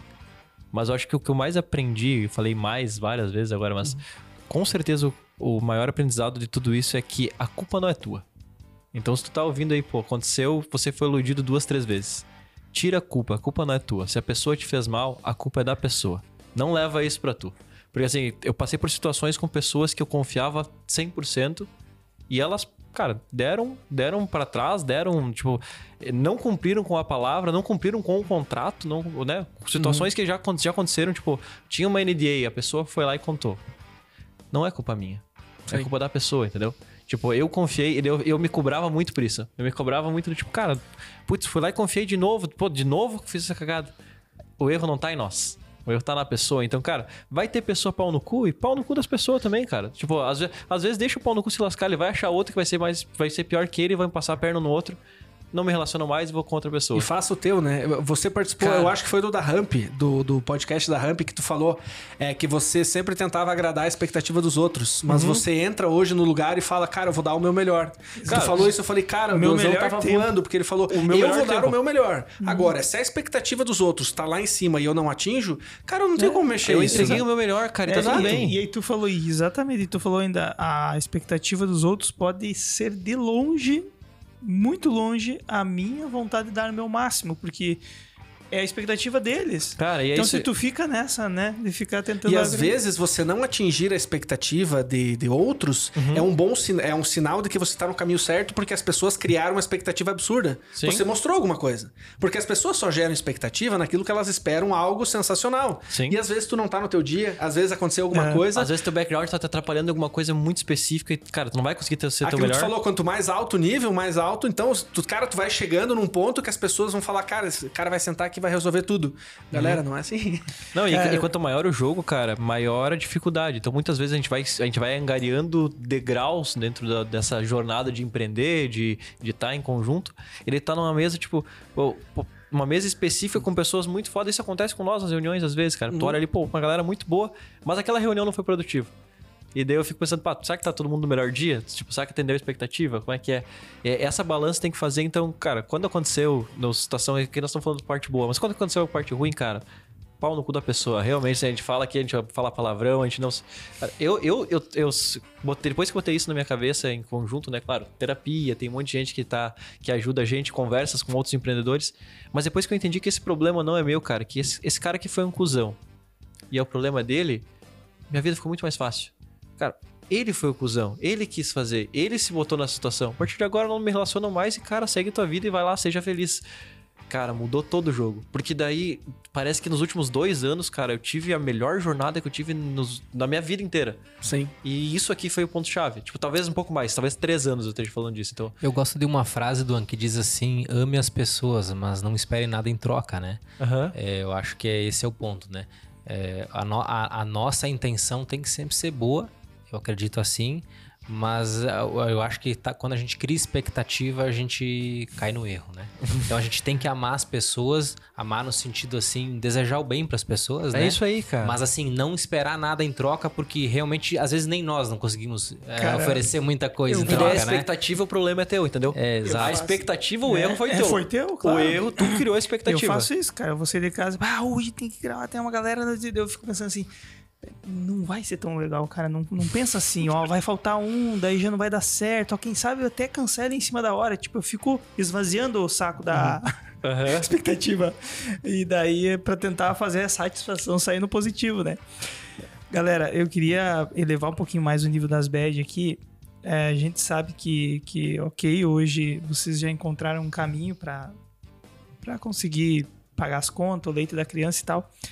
Mas se vocês pudessem voltar no passado e dar um recado pro eu de vocês do passado lá, para tentar evitar algum caminho ou para tentar amplificar isso que vocês fazem hoje. Tem gente que, por exemplo, não sei se foi o Duan que falou no episódio, ah, eu, eu aprenderia mais sobre vendas, eu tentaria me qualificar mais em algumas coisas pontuais, não perderia tempo com isso, sabe? Isso aqui foi uma perda de tempo.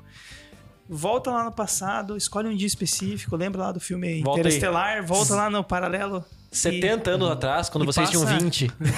Nossa. O Wellington tinha cabelo ainda na época. eu não vou dizer que eu era magro porque eu já nasci grandinho, né? Então, já nasceu com 12 quilos. Muito bom. Wellington com cabelo. Qual o recado pro Wellington com cabelo? Com cabelo tem uma, uma peruca aí, é. emprestado ou não? Ah, então, eh, não porque você falou de vendas, mas essa seria uma das minhas respostas, porque eu acho que tudo são vendas, né? O, o pessoal que é CLT tá vendendo hora. Total. É, basicamente é Legal. é isso, né? E então, ainda está vendendo hora porque está. não sabe vender outra coisa. É. Inclusive vender melhor um produto, serviço ou sua hora melhor, né? É, exatamente. Então a, a, minha capacidade de, de unir duas pontas e convencer que a, que a conclusão daquele negócio é boa para ambas, isso é uma capacidade de persuasão, de venda. E, e, dependendo do nível de geração de valor, vai determinar automaticamente a, a minha remuneração, né? o quanto eu prospero. É, então, aprender sobre imóveis, é, independente, a gente está falando de leilões aqui, mas independente de, de qual for a, a, a seção do mercado imobiliário, qual for a, a origem disso, eu acho que é válido, né? A gente vê muito corretor hoje. Eu, inclusive, eu vou contar um caso muito rápido aqui, muito breve, de um corretor parceiro nosso de São Paulo ele é um corretor extremamente bem sucedido lá em São Paulo. Ele trabalha no mercado de alto luxo lá. E, e ele disse que ele trabalhava numa grande imobiliária. É uma imobiliária muito conhecida. É, é uma concorrente da Quinto Andar, mas é outra. E ele trabalhava lá e o que, que ele percebeu? Ele era tesoureiro. Ele percebeu que os corretores ganhavam mais dinheiro que os diretores. E olha que é uma imobiliária de abrangência nacional. E olha alguns só. corretores ganhavam mais dinheiro do que os próprios diretores, que o CEO da imobiliária. E olha que eu tô falando de uma imobiliária muito grande. E aí, e aí o que, que ele fez? Ele migrou para o mercado imobiliário e hoje é muito bem sucedido. Então, essa união de vendas e ativos que geram valor, eu, eu, Cara, eu, eu comecei a aprender sobre vendas à tarde, se for analisar perante o potencial que isso gera para minha vida, né? Uhum. Eu acho que esse é, assim, aprenda a vender. Você, você, o, o, se você for médico, né? Está estudando para ser médico, Excelente. aprenda a vender. Mais uma da, a gente sempre fala uma das matérias que falta na escola, né? E, e quanto à questão que você falou sobre vá para imóveis, né? Veja, olha o tamanho do ticket, olha se tu souber vender, tem um retorno bacana. Eu costumo dizer sempre, tudo é uma escolha. Você pode escolher vender produto de prateleira, como você pode escolher vender imóveis. Qualquer um é livre para fazer isso. A diferença é o tamanho da batalha que você quer trilhar. Ah, o quanto você tem que se empenhar, o quanto que você tem que estudar. Então, no fim das contas, é uma escolha. Uhum. O vendedor que vende prateleira, ele pode ir pro ramo imobiliário. Só que é uma guerra diferente de lutar. Tá louco. Até porque pega no caso deles, né? Vamos falar sobre a diferença de uma empresa de software para uma empresa que vende um imóvel específico. Ele comentou que de 100 leads ele converte um que depois que comprou não compra outro. Se for falar no caso de imóvel, o cara tá comprando para usar. Ele comprou, o dele ele vai passar o resto da vida pagando ali, se comprou financiado e tal, tu vai ter que achar outro cara que quer fazer a mesma coisa. Se você tem um produto que pode ser um produto de upsell ou esse tipo de coisa, tu pode trabalhar com o cara e vender duas, três coisas a mais pro cara, tu pode trabalhar com mais opções. Se é recorrente, tipo, tu vai ter o mesmo produto aqui, tu teve aquele produto, tu vendeu, tu fez um match, cara, aquela casa foi vendida, aquele cara já comprou, esses caras aqui saem do teu portfólio. Se tem um produto com recorrência, eu vou aqui vendo para você a Bíblia, vendo aqui pra você a Bíblia, vendo aqui pra você a Bíblia. Né? Então, tipo, estamos aqui junto, tipo, todo mundo tem aquele, aquilo para ter na casa, que é, tipo, Bíblia é o livro mais vendido no mundo. E, mas a Bíblia é uma só. Então não existem várias bíblias, a palavra é a mesma. O software, vamos falar de software, é a mesma coisa. O software, às vezes, tu tem um software só. Então quando tu tem né, uma linha de uma de uma entrega só. Então, tipo, por isso que é, tipo, a palavra. Por que eu peguei a referência? Porque o Wellington é da igreja, né? Então, tu pega ali a palavra, ela entrega em vários lugares, mas é a mesma palavra. E é, é, é diferente de quando tu tem um imóvel, tu vai fazer uma conexão só. Então, tipo, Deus pode se conectar com todo mundo, mas não necessariamente. Agora eu puxei bem um papo bem espiritual. Eu tô tentando pegar você, tá Não, muito não. alto. Não, Não, consegui. qual, qual- qual que é a ligação? É que eles têm que fazer uma conexão só e acabou. É aquele imóvel para aquela pessoa e talvez, se for investidor, o cara vai ter mais de um. Agora, Exato. na- quando tu tem mais de uma oportunidade, cara, tu tem. E é por isso que quando você trabalha com algo que não tenha recorrência, como a venda de imóveis, o teu atendimento tem que ser perfeito. Tu vai Porque ter em aquela cima, chance. Em cima desse chances. cliente, diretamente você não ganha. Mas esse cara vai passar pro círculo dele ali e você vai ser a referência. Sim. Uma coisa que, por exemplo, a- a- às vezes parece ser banal, mas, por exemplo, pela imobiliária, né? Os imóveis que eu faço a venda, no dia da mudança, eu vou lá e levo um brinde, né? Levo uma, uma, uma lembrança pra pessoa é, e eu anoto o dia exato que a pessoa se mudou. Porque um ano depois eu vou mandar mais um regalo, mais um presentinho. É demorado. Mas, cara, ano que vem, o cara recebe um. Cara, qualquer coisa, uma lembrancinha, uma garrafa de vinho, alguma coisa com um bilhetinho. Hoje faz um ano que você tá na- no seu novo lar e eu gostei de ter participado dessa jornada. Pode sempre contar comigo. No Cara, próximo móvel, o cara vai te chamar. Excelente. ou esse cara vai chegar, qualquer pessoa que falar, por exemplo, cara, bah, tô, tô procurando um imóvel. Cara, chama o Matheus. Sim. Tu entende? Você se torna a referência pelo detalhe. Sim. E não pelo, né, por Sim. toda a pompa do Mas, atendimento. mas muitas vezes, até nós temos que complementar uma pergunta Matheus, né? Mas- Mas, muitas vezes tu não vai ter o produto pro outro cara. Sim. Esse é o pronto, o ponto. Que, tipo, então falta. É é uma venda muito mais complexa porque é uma venda de oportunidade. Isso que o Elton falou é importante. É uma oportunidade. Tu tem específica pra pra vender, né? Sim. Mas continuando a pergunta agora pro Matheus, um né? recado pro teu eu do passado. lá. Que que tu diria pro teu eu do passado? cursou advocacia, é isso? Direito. Antes de entrar no direito, então. Cara, Pega eu acho cara que lá e dá um parece ser muito clichê, mas não adianta, a gente não consegue fugir disso. É, desde cedo, é, filtre bem a o seu círculo social. Cerque-se de pessoas boas. Não adianta, o meio, o meio influencia no indivíduo. Eu sou dessa Total. teoria que o meio que você está inserido influencia. Você não precisa necessariamente querer só andar com pessoas que, na sua visão, são melhores que você. Até porque o conhecimento, né? Eu tenho uma, uma teoria: o conhecimento você absorve e você repassa. Quando eu repasso o conhecimento, eu abro espaço para absorver mais. E é esse ciclo que funciona. Você tem que passar o conhecimento adiante. Conhecimento retido, ele não tem valor. Você tem que passar o conhecimento adiante. Só que busque estar sempre com pessoas que tenham objetivos um tanto quanto alinhados com os seus. Às vezes você tem em grandes talentos pessoas com um potencial absurdo que ficam presas num círculo ali de pessoas que talvez não tenham essa mesma visão e a pessoa às vezes fica meio assim, cara, mas aí, né, como é que eu vou me distanciar? Pô, mas a galera aqui é bah, massa, é, é gente fina, né? Eu gosto de andar aqui. Ah, vou andar com o cara lá mais entojado, mas você sempre tem pontos positivos a absorver das pessoas. Né? Nem que seja um exemplo a não ser seguido. Então, muitas vezes você anda com, com pessoas ali, cara, absorva daquele momento, mas tente sempre andar num- com, pessoas que tenham algum objetivo maior. Se eu- teu eu olho é com- positivo, né? eu comentei com o Elton eh, esses dias, é, uma- num paralelo, né? É, ah, o network gratuito ele não traz resultado, você tem que investir.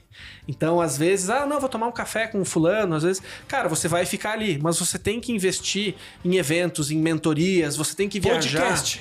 Podcast. Você, Obrigado você, pelo gancho. você tem que investir, você tem que colocar o dinheiro na frente e participar desses eventos. Às vezes a pessoa fala, não, porque eu tô fazendo uma mentoria. É 5, ah, paguei 5 mil, paguei 10 mil. Meu Deus do céu, você tá louco. Espera, espera. Um ano, dois anos, essa pessoa que pagou 10 numa mentoria tá pagando 20 na outra, tá pagando 50 para participar de uma mentoria. Dá dois anos para essa pessoa. Você não alcança mais. E o oposto também, cara. Teu amigo vai dar uma palestra e ele tá cobrando 100 reais agora.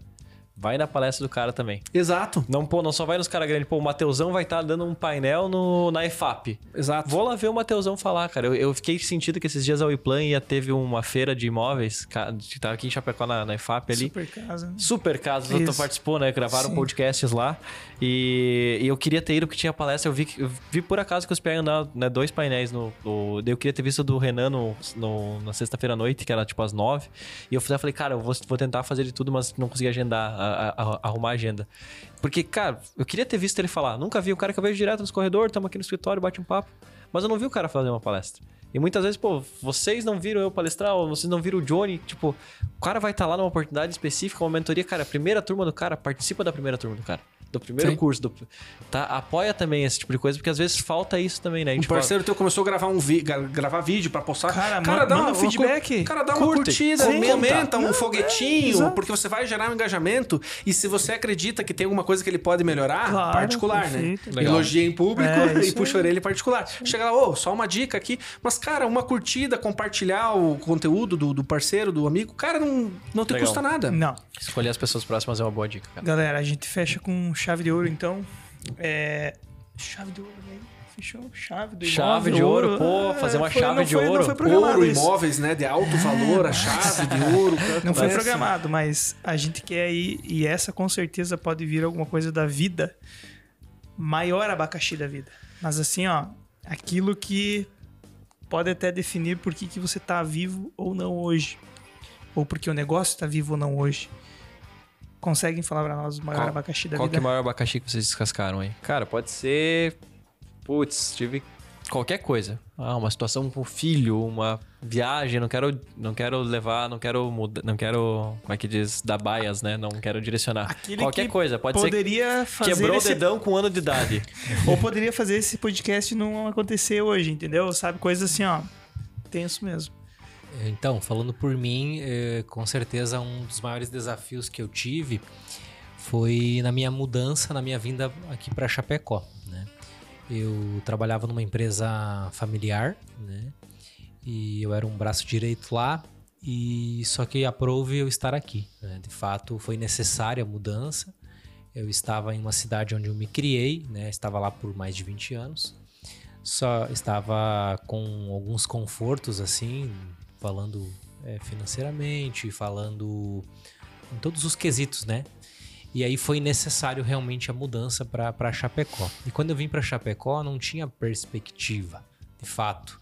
É, Eu cheguei aqui sem renda, né? Eu cheguei aqui com um filho de um filho de oito meses, é, casado, com um aluguel para pagar e, e sem emprego, sem renda.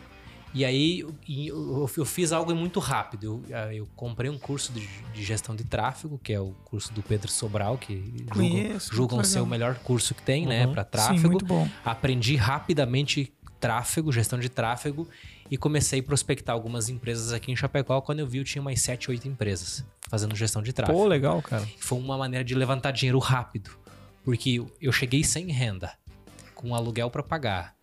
Com, aí vão- quem tem filho, o Matheus aqui tem duas, ele sabe.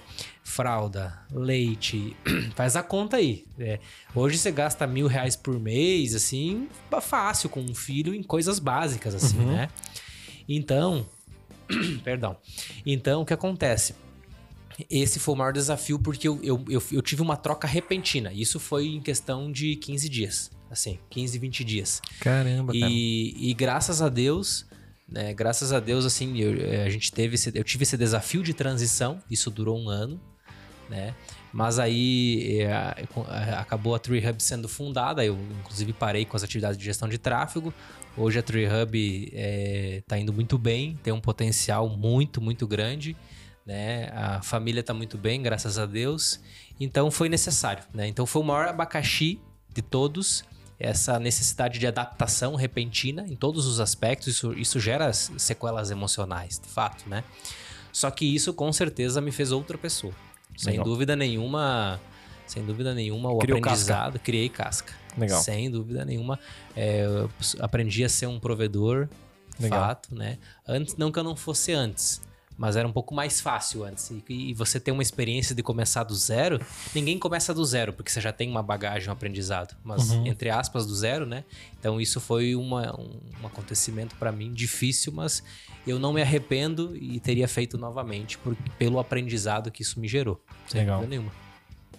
Tu, Matheusão. Cara, eu também ia, ia pegar um pouco essa linha, porque pra pessoa, né, é- essa troca, essa transição é um, é um baque, né? Eu também saí de CLT, pra, mas para tornar um pouco mais dinâmico também, vamos contar um caso de treta, assim, que, que aconteceu e eu, cara, me, me baqueou no- num sentido de que eu comecei a questionar, eu falei, cara, olha o que, que eu tô fazendo por um CNPJ, que não era o meu, mas era o meu empregador. É, nós tivemos uma situação de uma pessoa que estava tentando extorquir a empresa com algumas denúncias de que tinha vídeos de coisas ah, que estavam acontecendo dentro da empresa, que ia largar na mídia e que isso ia arranhar a imagem da empresa. E, e aí Ah. começamos o atendimento, né? Eu, pela parte jurídica ali, começamos o atendimento como ouvidoria da empresa e eu fazendo essa intermediação e conversando. E a pessoa, olha, porque eu tenho vídeo aqui e a pessoa tá ali e vocês vão se queimar com isso e eu vou divulgar, e eu vou divulgar.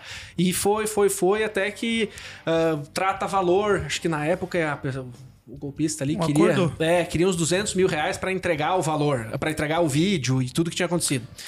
E aí eu saí de Se pagou Chapecó. uma vez, ele vai ter que pagar de novo. Exato. É a dica. E aí tava morando no litoral ainda. Putz. Não, O, o- o- Abençoado. o abençoado ele tava extorquindo. Aí saí de Chapecó, paramos em Joaçaba. Ah, né? vocês foram encontrar o cara. E- é. Não, vai ficar pior. A gente saiu de Chapecó para Joaçaba, porque aí o processo criminal que nós estávamos movendo por uma questão de competência e legitimidade estava na delegacia de Joaçaba. E aí passei por Joaçaba e embarcou uma galera ali, alguns agentes da Polícia Civil, delegado, e fomos até Itajaí para fazer o flagrante. Para fazer a, a suposta entrega do dinheiro em troca do suposto material. Só que na verdade era para dar voz de prisão, né? Claro. E prepara todo um cenário, né? Dentro de uma salinha lá, chegaram, né? Os dois ali, e aí policiais ali, a paisana, né? Fazendo como se estivessem trabalhando na empresa, tal, tal, tal. Não, então, só, só vou pegar o documento de vocês aqui pra digitalizar e já vou pegar o dinheiro aqui, né? Porque teve toda uma resenha de, olha, eu vou ter que passar em vários locais, pegar dinheiro em espécie, porque eu não posso ter fazer uma transferência, na época não tinha o Pix, não. Posso fazer uma transferência desse valor. Sim. Como é que você vai declarar depois que. Não, tudo bem. E foram. né? E vai, vai. Não, deixa eu pegar o documento de vocês. Saíram da sala e eu na salinha do lado. Quando volta pra dentro da sala, já chuta a porta. Um puxa a arma em um, a- o delegado puxa a arma do outro, quatro armas apontadas e tá preso, tá preso, tá preso. E eu ali naquela. Eu digo, meu Deus, pegamos. Pegamos o cara, beleza, tá tudo certo, tá tudo certo.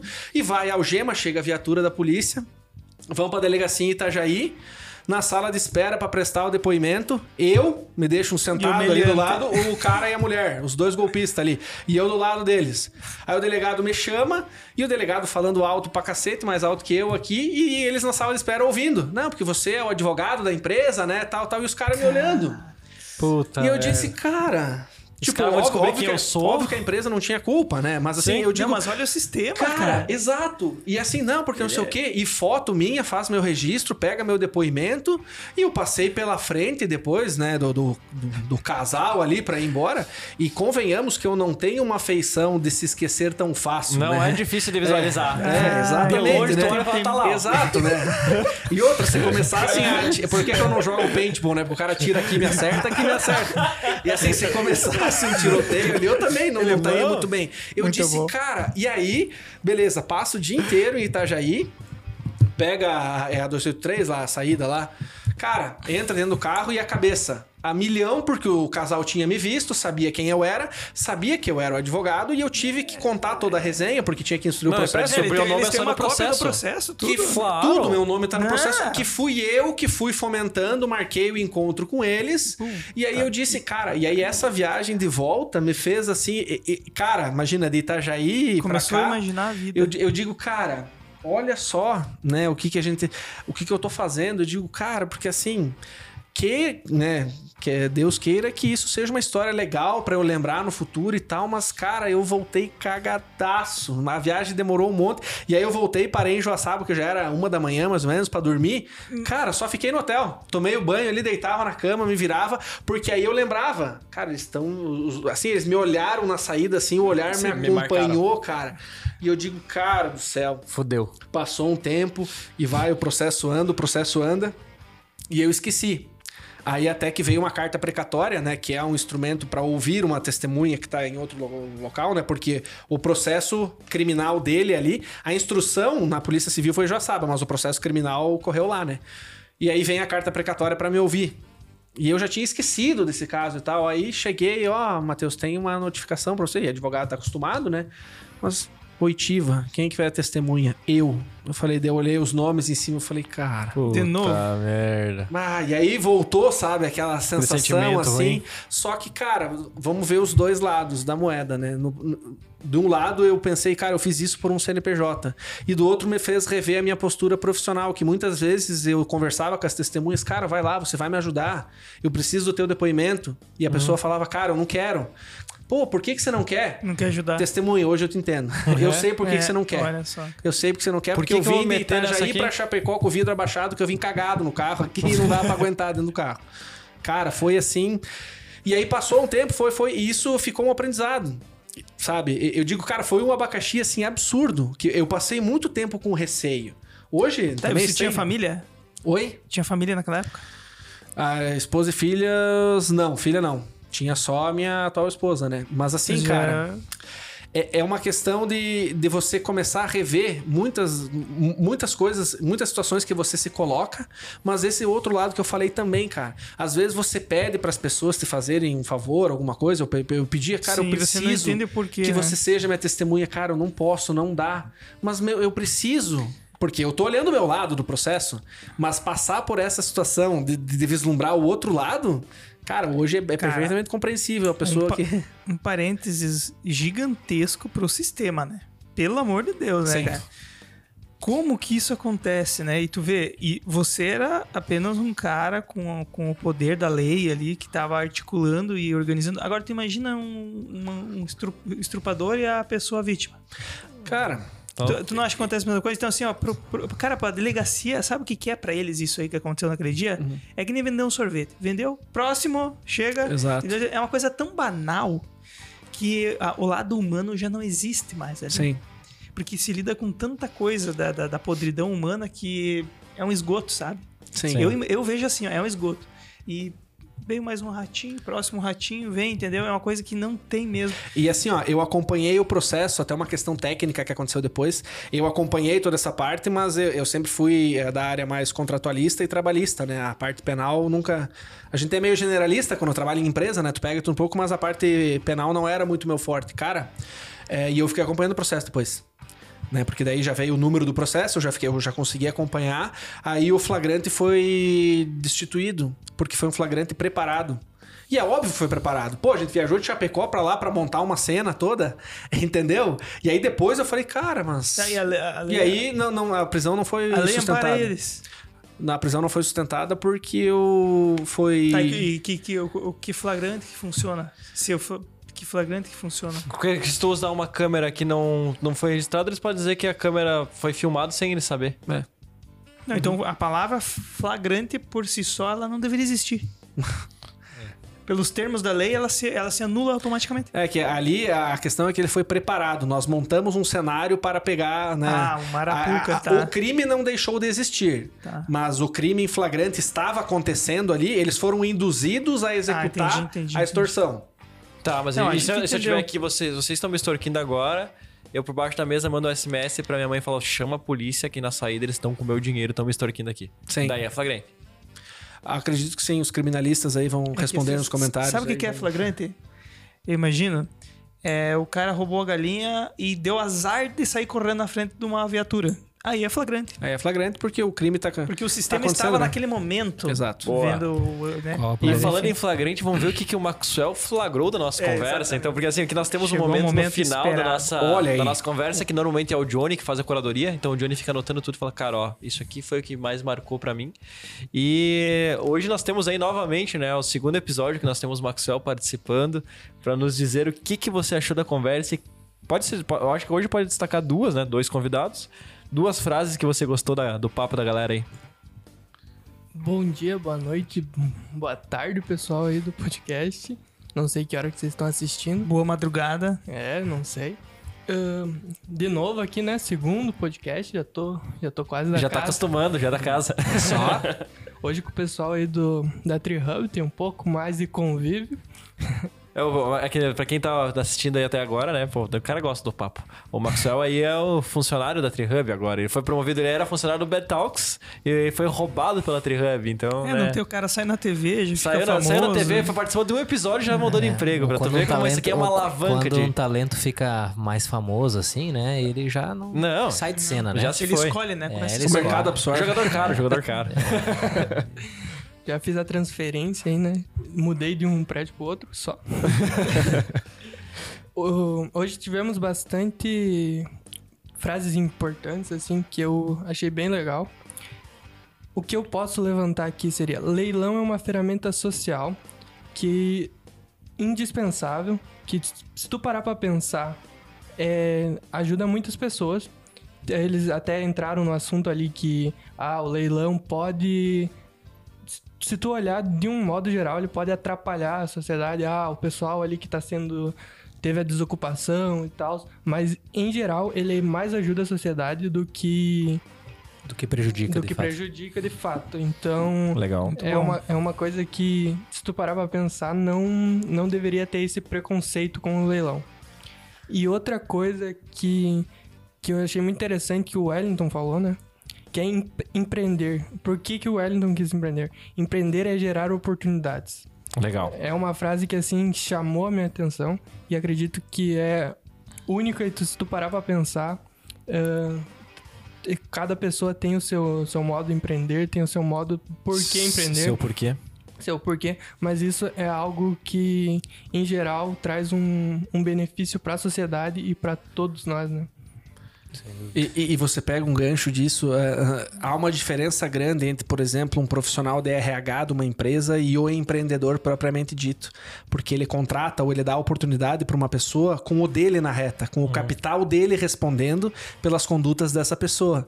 Né? Não, não desmerecendo, tá louco, as profissionais do RH aí, né? Sim. Sempre gera. Cara, é, é absurdo o trabalho que é feito, mas tem que fazer a distinção entre, por exemplo, uma grande empresa, a quem é responsável pelo RH fazer a contratação de mais um funcionário, e o empreendedor que dá a chance para essa pessoa, colocando o seu capital em risco e o seu negócio na mão dessa pessoa.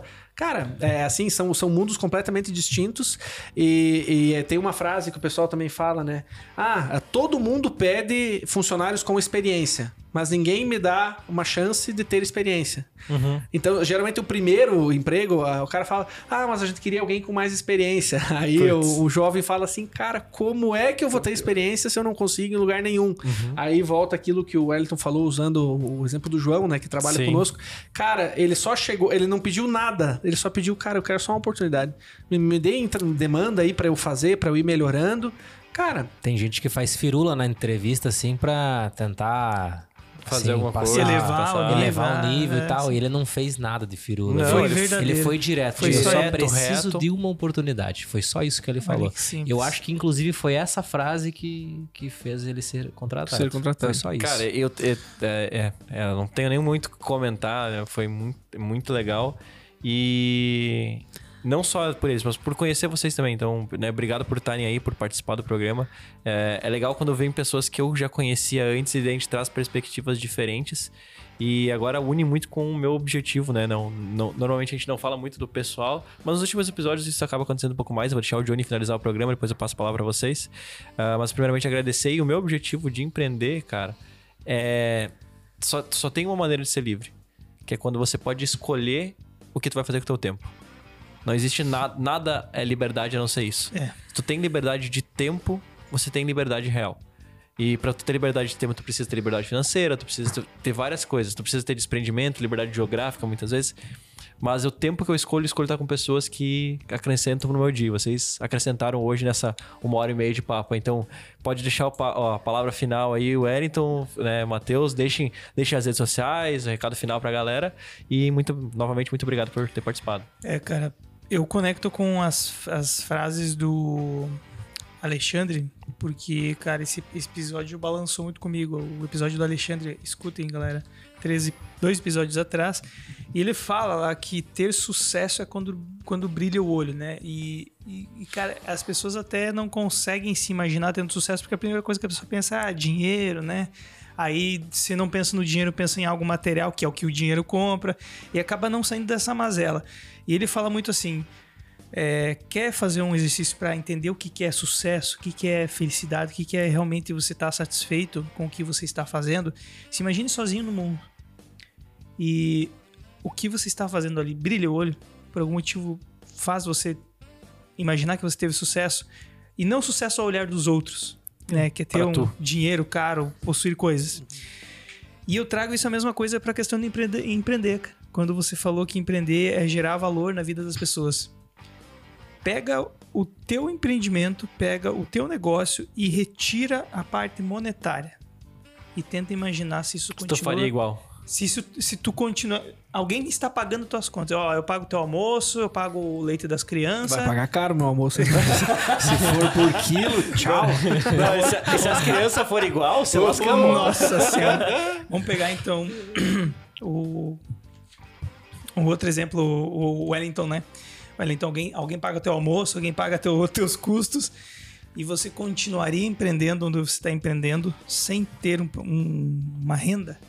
Então, então aí realmente você tem certeza se você está empreendendo para mudar a vida das pessoas ou se você está empreendendo por outros motivos. E não tem nada errado em empreender por outros motivos. Muita gente empreende por necessidade e para pagar boleto. A gente já trouxe A muita maioria, gente aqui. né? E é a grande maioria.